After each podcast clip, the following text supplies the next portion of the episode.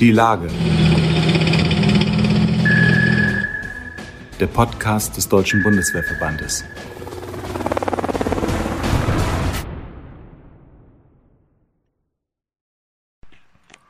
Schon früh stand für David Butter fest, dass er einmal Arzt werden will. Erfüllt hat er sich diesen Wunsch bei der Bundeswehr. Warum er diesen Weg gegangen ist, erzählt er heute in unserem Podcast. Mein Name ist Gunnar Kruse, ich bin Redakteur beim Deutschen Bundeswehrverband. Herr Butter, Ihr Dienstgrad Oberstabsarzt entspricht dem eines Majors. Sehen Sie sich selbst mehr als Stabsoffizier oder als Mediziner? Ähm, mehr als Mediziner. Ganz einfach, weil ähm, ich habe sechs Jahre Medizin studiert. Man hat zwar dann auch immer Lehrgänge bekommen mit, ähm, äh, mit Rechtsunterricht, mit Taktikunterricht, mit, äh, mit Vorschriften, wie man sich zu verhalten hat. Ähm, aber der Fokus und auch hier im Rahmen der Arbeit ist natürlich ein bisschen gemischt, aber der Fokus liegt äh, insgesamt stark auf der Medizin. Mhm. Und als Arzt ist es auch Ihre ethische Verpflichtung, Menschen zu helfen, Schaden von ihnen abzuwehren. Äh, als Soldat sind Sie aber auch Waffenträger. Ist das schwer für Sie, das in Einklang zu bringen? Nein, ist es nicht. Ganz einfach, weil ähm, ich trage die Waffe, um mich selber zu verteidigen und ich trage die Waffe auch, um meine Patienten zu verteidigen. Und ähm, ja, eigentlich geht es vor allem um die Verteidigung und darum, wenn ein Mensch meine Hilfe braucht, dass ich die auch unter gewissen Umständen halbwegs sicher leisten kann. Mhm. Ja. Wie sind Sie eigentlich zur Bundeswehr gekommen? Ja, ähm, ich bin in Ulm aufgewachsen, wegen dem Bundeswehrkrankenhaus in Ulm. Und äh, das hat einen sehr, sehr guten Ruf, weswegen ich mich damals, als ich eigentlich beschlossen habe für mich selber, dass ich gern Arzt werden würde, dass ich gern Medizin studieren würde, habe ich mich damit auseinandergesetzt, ähm, wie es so ist bei der Bundeswehr.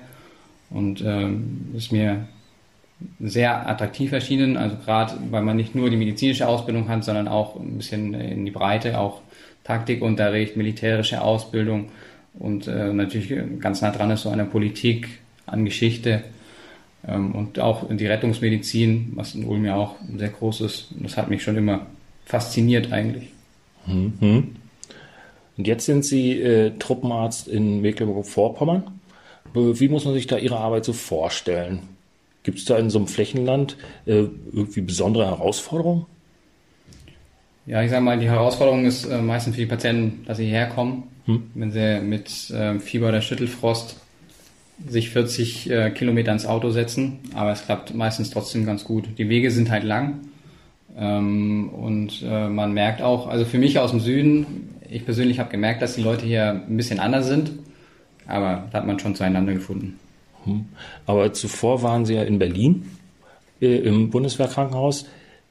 Wenn Sie da die beiden Stellen mal vergleichen, die Standorte, was sind so die wesentlichen Unterschiede, auch in der Arbeit? Mhm. Ja, also in Berlin ist ja das Bundeswehrkrankenhaus.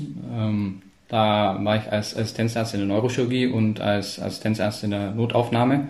Das ist natürlich, ähm, primär sind es die Krankheitsbilder, die sich da unterscheiden. Ne? Also in der Neurochirurgie haben wir viele Patienten behandelt mit äh, Bandscheibenleiden, mit äh, Wirbelsäulenleiden, mit Problemen mit den peripheren Nerven, also so hauptsächlich Karpaltunnelsyndrom, äh, bis hin aber auch zu Patienten äh, nach Trauma oder Hirntumorpatienten.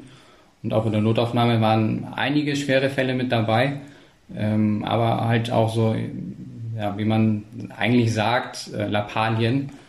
Also Sachen, die eigentlich ein Hausarzt regeln kann und die man dann vor allem hier sieht, also Blasenentzündungen. Und im Bundeswehrkrankenhaus hat man natürlich auch zivile Patienten behandelt. Der Großteil sogar der Patienten sind zivile Patienten. Das hier nicht so. Hier sind es alle Soldaten. Mhm. Ja, Sie sind ja der Hausarzt der Soldaten hier. Als Zivilist kann man sich den aussuchen. Ihre Patienten haben diese Wahl nicht. Äh, aber Sie sagten mal einmal, äh, daran sehen Sie auch Vorteile.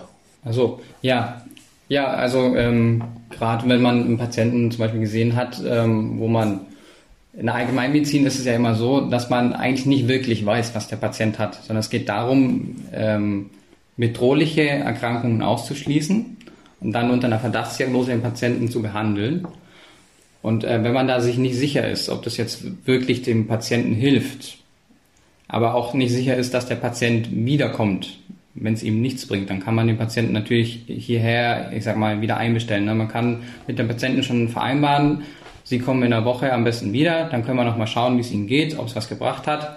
Wenn es Ihnen nichts gebracht hat, dann müssen wir vielleicht nochmal ein Röntgenbild machen oder ein MRT oder vielleicht äh, ein anderes Medikament versuchen. Und ähm, gerade weil wir unsere Patienten hier so gut kennen, weil die immer zu uns kommen, und ähm, ja, da haben wir die quasi im Blick und merken das auch, wenn mal jemand nicht mehr auftaucht, obwohl wir mit dem gerechnet haben. Beim Hausarzt ist vielleicht nicht unbedingt der Fall, dass der so den Überblick über seine Patienten hat. Mhm. Äh, Hausarzt wird es auch nicht passieren, dass er mal einen diensthöheren Patienten behandeln muss. Äh, wie, wie, werden Sie da als Arzt akzeptiert? Sehr gut. Also ich glaube, äh, das ist ein anderer Vorteil als, als Truppenarzt im Vergleich jetzt zum Beispiel zum Bundeswehrkrankenhaus. Als Truppenarzt hat man ein sehr, sehr hohes Ansehen unter allen Patienten quasi, unter allen Soldaten. Ne? Hm. Äh, von unten nach oben durch die Bank eigentlich durch. Und man wird sehr gut akzeptiert, sehr gut aufgenommen. Äh, und auch wenn man die Patienten mal so zwischendurch irgendwo sieht, was hier in Neubrandenburg tatsächlich auch passiert, ne, dass man äh, da Leute auf der Straße wieder trifft, dann grüßen die einen auch. Das, und man hat so manchmal auch Möglichkeiten ähm, an, ich sag mal, naja, Dinge zu tun, an die andere nicht so gut rankommen. Ne? Meine Kolleginnen hier, die sind zum Beispiel mal an Fallschirm gesprungen. Sie nicht? Nein, da war ich ganz kurz da, erst leider, ne, das war so, ich glaube, die ersten beiden Wochen oder so, ne, und die haben da ähm, Bereitschaftsdienst gemacht, ja. ähm, als hier geübt wurde, und äh, die haben dann am Ende quasi als Belohnung, es wurde denen von Anfang ja, so ein bisschen versprochen, sag mal mal, also, aber einfach als Arzt hat man die, äh, ist man einfach beliebt, ne, und am Ende als Dankeschön gab es dann den Fallschirmsprung. Naja, ob das ein richtiges Dank ist, ich ja, die Kolleginnen waren sehr begeistert. Okay. Ich war auch neidisch. Im Deutschen Bundeswehrverband sind Sie auch Mitglied. Was hat Sie dazu bewogen, beizutreten? In, äh, in der Grundausbildung wurde, kam da, glaube ich, sogar ein Vertreter damals, der uns da das ein bisschen vorgestellt hat. Und äh, der Hauptgrund, ähm, wieso ich mich noch, also woran ich mich noch erinnere, ist äh, auf der einen Seite die Rechtsschutzversicherung. Und auf der anderen Seite eben, dass man immer sagt, das ist wie die Gewerkschaft der Soldaten, auch wenn wir natürlich keine Gewerkschaft haben, aber es ist einfach die Soldatenvertretung, die man auch ein bisschen unterstützen möchte, um natürlich die eigenen Interessen zu wahren, sag ich mal.